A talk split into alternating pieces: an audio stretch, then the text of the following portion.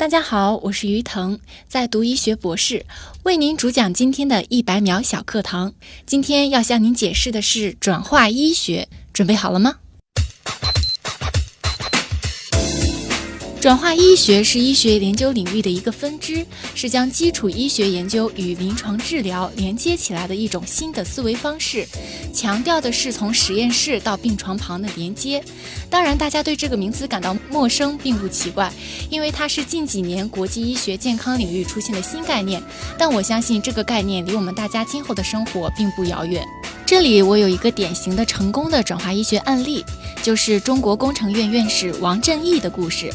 他在国际上首先开创性的应用全反式维甲酸这个药物，治疗急性早幼粒细胞白血病。这个药物呢，通常只是用于治疗某种皮肤疾病。大家都会想，用治疗皮肤病的药物去治疗白血病，这是怎么可能实现的呢？但是王院士在体外实验证明了，这个药物可以使白血病细胞变为正常细胞。用药过程中呢，也一直密切观察，确实发现肿瘤细胞在好转，从而成功的提高了这一白血病病人的完全缓解率和长期生存率，可以说是成功治愈了这一类型的白血病。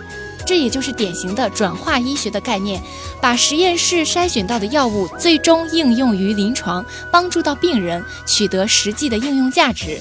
由此可见，转化医学对于我们当今的医学科技推进是非常重要的。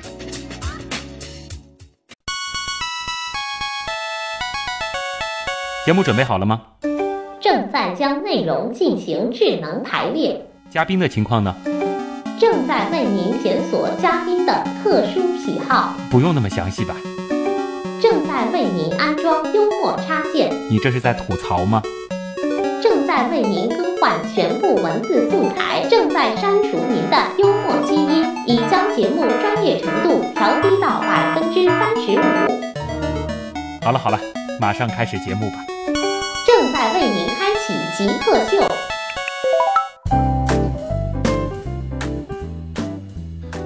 欢迎来到本期的极客秀。大家好，我是做了极客秀以后多次想去读个博，但忽然意识到自己还只是个学士的旭东。大家好，我是来自上海交通大学医学院的在读博士生于腾。于腾的这个自我介绍一出来，基本上就把我打脸了啊啊！所以说，我们今天的主题呢，其实就是一位医学博士。我们请到的呢是于腾。而且于腾呢，其实还有另外一个特色，说出来呢好像会显得我有些肤浅啊，就是于腾还是位美女博士，颠覆了我对这个女博士的传统印象。哎，所以说今天其实我们这期极客秀会更加的吹一吹校园风。传统印象是需要来颠覆一下了啊！你也是听到过别人对你的这种这个女博士的这种这个所谓的一些评价吧？对对对，很多很多网络上呀，各种用词啊都会影射到。好，所以今天于腾将为女博士证明。好，那首先先进入极速考场，先让我们考考你。极速考场，第一题，请用最短的语言来解释一下你所学的专业到底是什么。我本科呢是临床医学，然后研究生考取的是我们上海交通大学医学院基础医学，然后考取的专业是病理生理学，嗯，然后从事的就是病理生理学的研究，具体研究方向就是疾病的发生机制，然后我们实验室呢做血液病的比较多，就是病。理生理学，对，这听得好高大上。病理生理学就是说病理就是呃人体。在疾病的状态下，我们把它定定义为一个病理的状态。嗯，然后生理学就是阐释它为什么会发生这个机制。哦，对，所以其实是在研究是什么样的机制。导致了疾病的发生。对对对，而且就是延伸下来，就是一些比如说我们筛选到的药物啊，小分子化合物呀，可能会对我们的呃这个病理的细胞有帮助作用。那么它为什么又能帮助到它呢？那么药物的机制是怎样的？等等一系列的问题啊。那如果说等你毕业之后，你做了医生，呃，什么样的病人会找你来看病呢？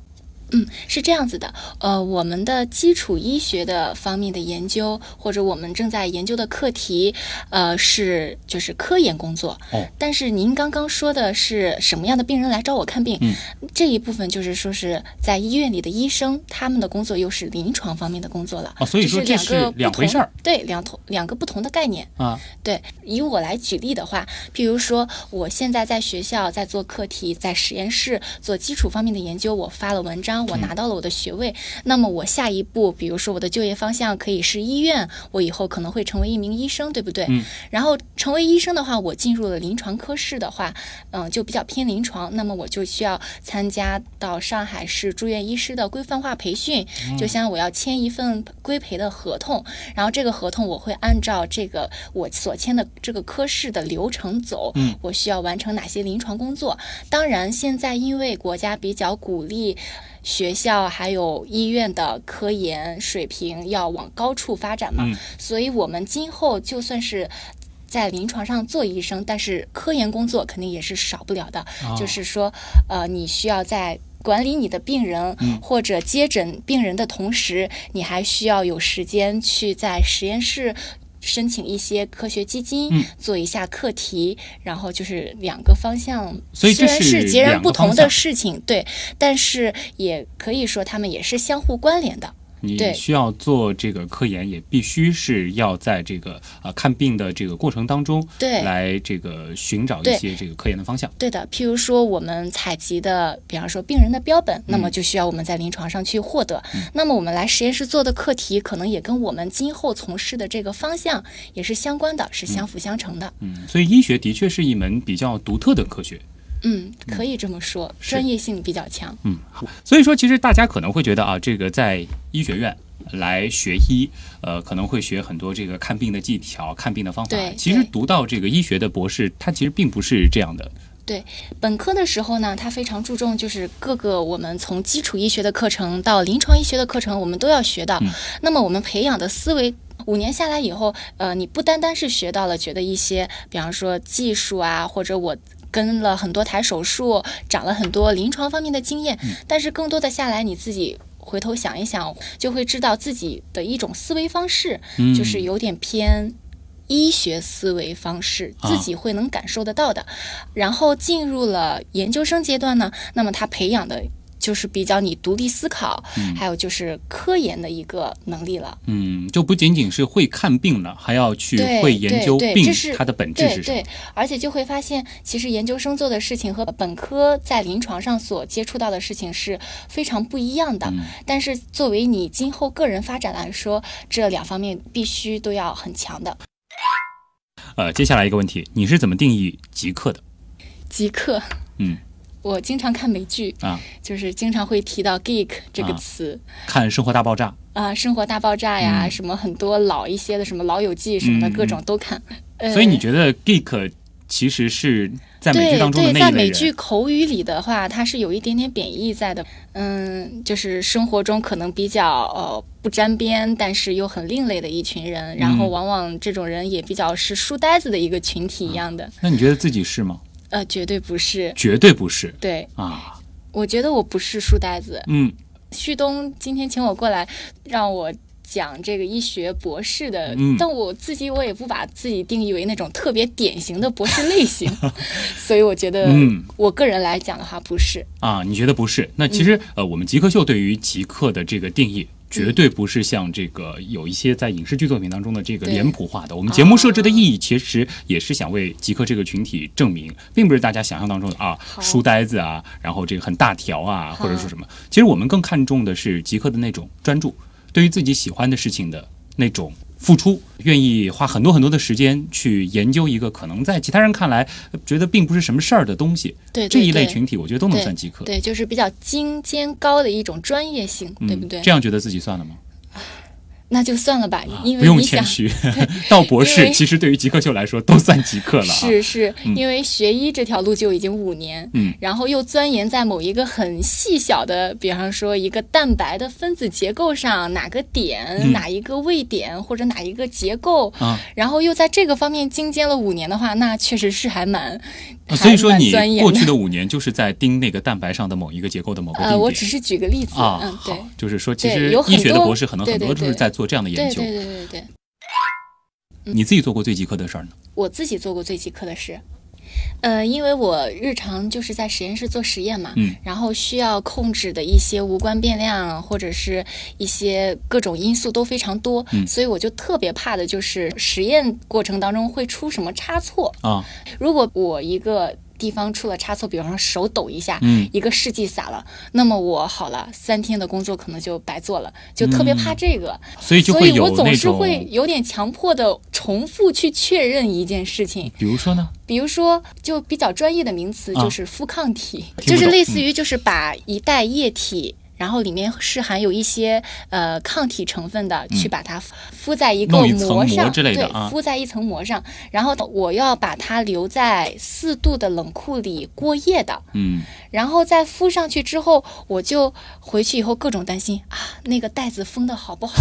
半夜它会不会漏出来呀、嗯然后第二天早上，因为我在离开实验室之前，一一定是反复确认过有没有封好，有没有转好，啊转子会不会有没有电，或者会出什么设备故障之类的，怕但走了以后还是不放心不放心啊。然后第二天早上去看，往往是没有问题的。啊。对，但是总是会各种这。种有点这种对实验过程的这种强迫啊，症，对对对，是大一个普遍家其实现象吗？是普遍现象，嗯因为大家多多少少都有一点。嗯就是我在跟我们实验室的师兄师姐师妹们交流的时候，他们也是有这种强迫症在的。嗯就比如说，呃，要操作什么东西留置它一会儿，就总是不放心。嗯嗯那如果让你找一样你比较熟悉的东西给极客代言，那当然你是学医的嘛，肯定是嗯找一个跟医学领域相关的东西。嗯你觉得哪样东西比较适合极客呢？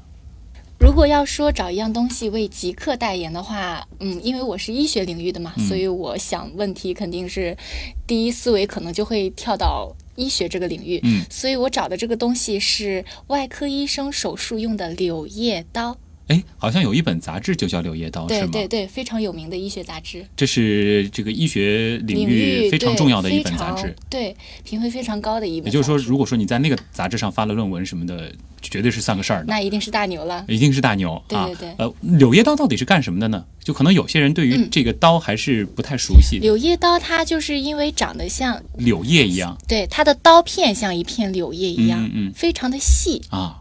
然后便于我们把握一些细微的操作的时候，哦，它的方向，嗯还有它的用刀片的时候那个力度，嗯，对，所以呢，称它为柳叶柳叶刀而且啊很轻便。那为什么它很即刻呢？你觉得？因为我觉得，呃，但凡是握上了柳叶刀，嗯就意味着你的手不能抖，哦，不能出差错。嗯，呃因为我们从事的是医学事业，这不是一个工作那么简单的事儿，对对对，我们是不能不允许不允许差错出。出差错，尤其是在手术台上嗯握着手术刀的时候。嗯对，所以我认为可以从另一方面说明极客的工作有比较需要你精确、嗯专注，嗯，不容许不可接受的误差的这哎个概念在。你别说这样一说，这个柳叶刀还真的挺适合代言的啊。嗯，啊，对。这个外形其实也很经典，啊，这可能也是为什么看起来也很酷啊。那本杂志叫《柳叶刀》，其实可能也觉得柳叶刀也是非常能够代表医学这个领域。对的，接下来的这个问题，估计于腾肯定之前也听过啊，所谓的男人、女人、女博士，你是如何看待女博士这个群体的？对我就早晚就知道你会说出这一句话。这句话无数次听到吧？对的，对的，是的，因为在电视剧里也会碰到嗯什么男人、女人、女博士，嗯嗯，大家也当然知道了。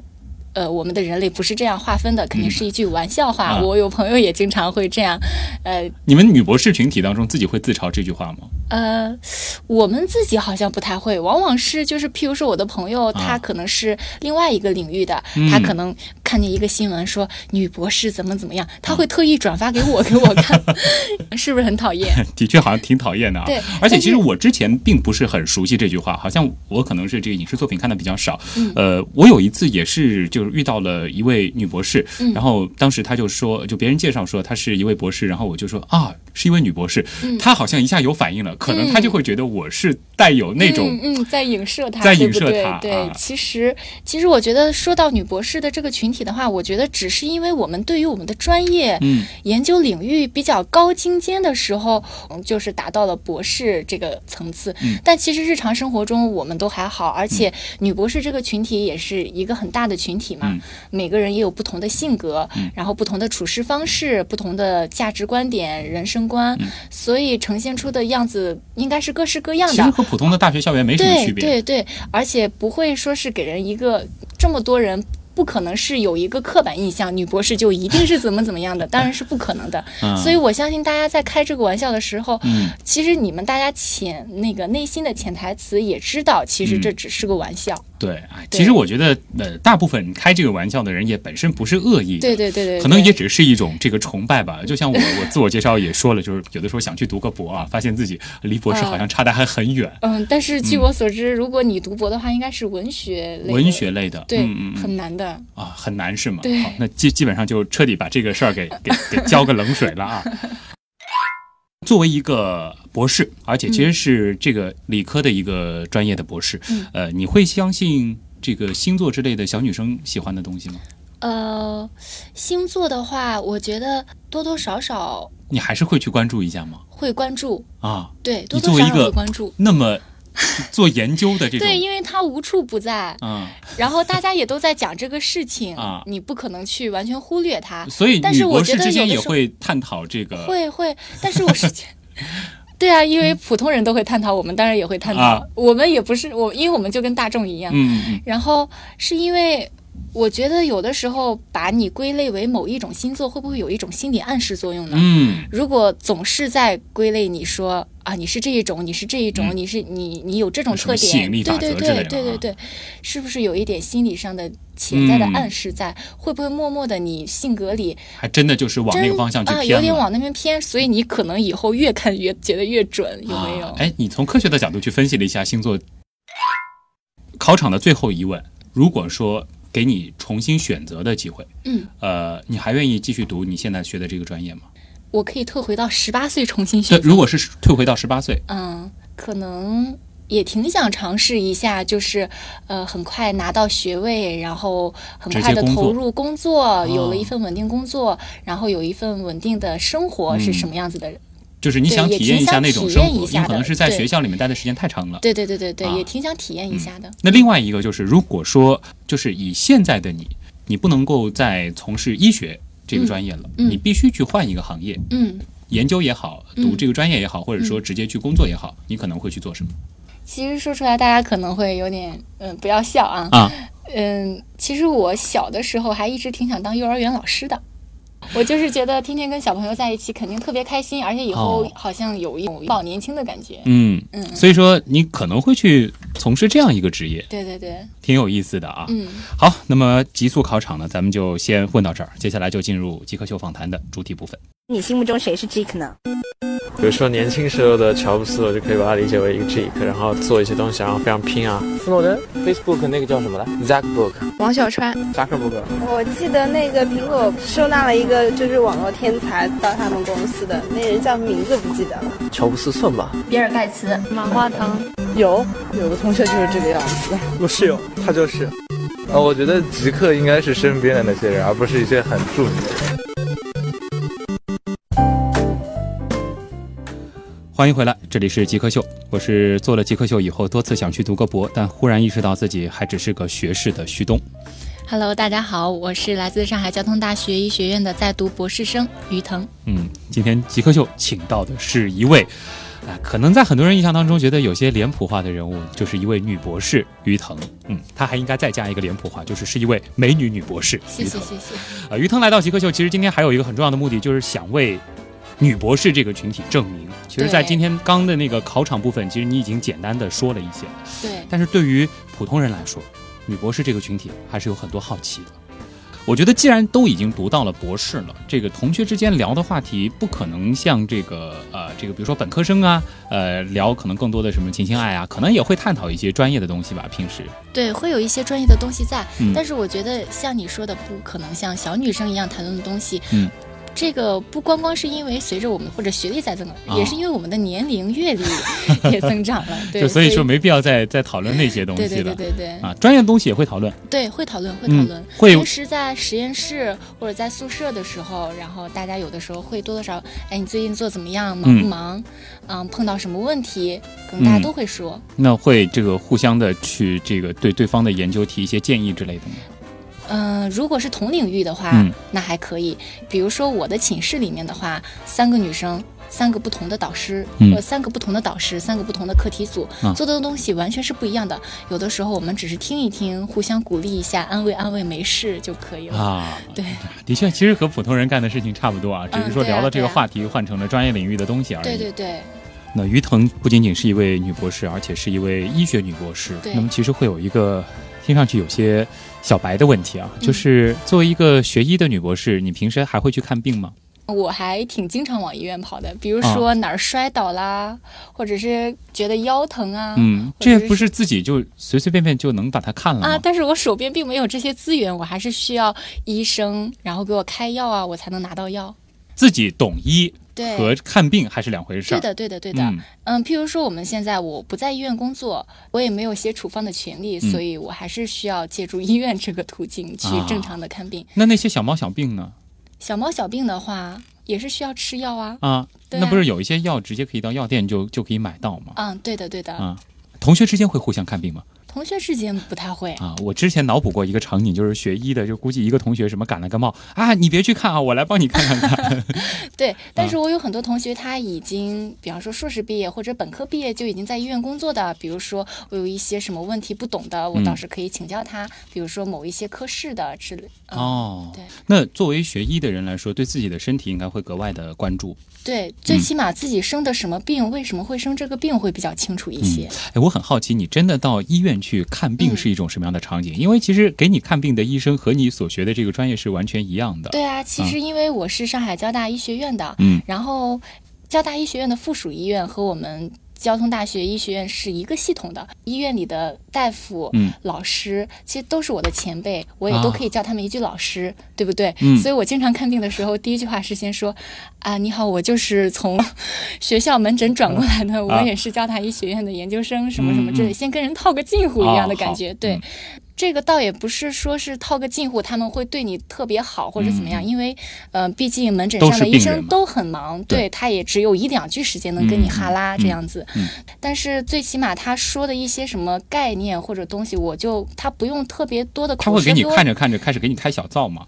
呃，不太会，他就不用费太多口舌给我解释。啊，对，因为他大概说一下我就懂了，我就知道回去该怎么做。嗯，我开始还以为你去看病，顺便还会带个笔记本呢，就是说，啊那哎，老师啊，你刚刚说我这边这个有有一个什么问题，可能是因为这个原因，你给我解释一下。我觉得我会我会比一般的就是非学医的患者更相信医生。嗯，然后也更相信他们给我的处方，我因为我也可以回去照课本再去查一下之类的，对，所以就会知道的多一些。所以给你看病的速度反而更快了对对对，啊。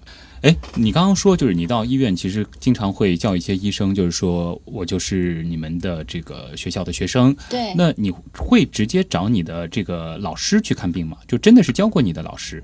真的是教过我的老师，这倒没有，因为我本科并不是在这个学校读的。哦，嗯嗯，那会去同学的一些这个科室看病啊，吗？会会会，啊而且呃，可能还没到这个科室之前，已经跟同学早就有联系好，问好了。嗯，嗯然后可能去到那边以后，呃，哪怕是问借由他问一下他的导师，嗯嗯嗯然后给一个诊断就可以了。哎，不过我觉得，呃，学医的人给自己看病也是挺有意思的一件事儿啊。一边是在呃想把自己的这个病给治好，嗯另外一方面也是想借此来、呃、在学习一些知识啊。对对对对呃，那接下来一个问题是这样的，就是我们平时很多普通人到医院去看病，也会遇到一些情况，就是哎，感觉这个诊室里边不仅仅只有这个医生嘛，边上还站了一群这个学生模样的白大褂。对，实习生、研究生。嗯，你曾经也是这个群体当中的一员吗？经常经常啊。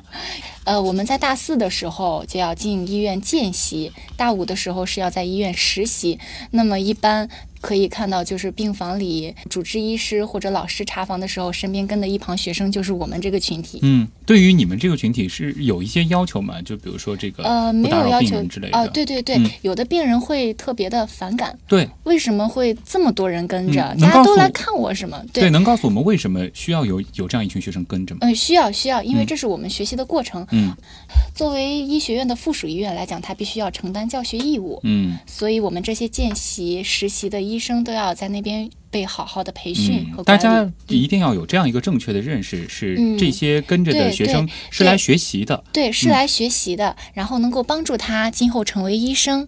他成为医生之后，也能够造福更多的人。帮助更多的人，毕竟每一个医生都是需要有这样一个过程。对的，对的，大家应该正确的去看待这些实习医生，因为很多时候，因为可能主治医生太忙了，他可能很快的略过一个病人。有的细心的实习医生反而会发现一些主治医生没有发现或者漏掉检查的东西，这个就是非常珍贵的了。嗯，千万不要以为实习医生是在边上给这个主治医师捣蛋的啊。他去这个科室实习见习，那么这个科室这个系统的病，他之前在书本上、实验室里都是已经学过或者做过的了。嗯，对，他是需要在临床上再去巩固，然后再去看病人。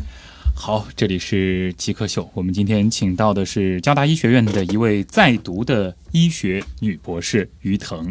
啊，进一段广告，咱们稍后继续我们的访谈。你心目中谁是 Jake 呢？比如说年轻时候的乔布斯，我就可以把它理解为一个 Jake，然后做一些东西，然后非常拼啊。斯诺登，Facebook 那个叫什么来？Zackbook，王小川，扎克伯格。我记得那个苹果收纳了一个就是网络天才到他们公司的那人叫名字不记得了。乔布斯算吧。比尔盖茨，马化腾。有有个同学就是这个样子。我室友，他就是。呃，我觉得极客应该是身边的那些人，而不是一些很著名的人。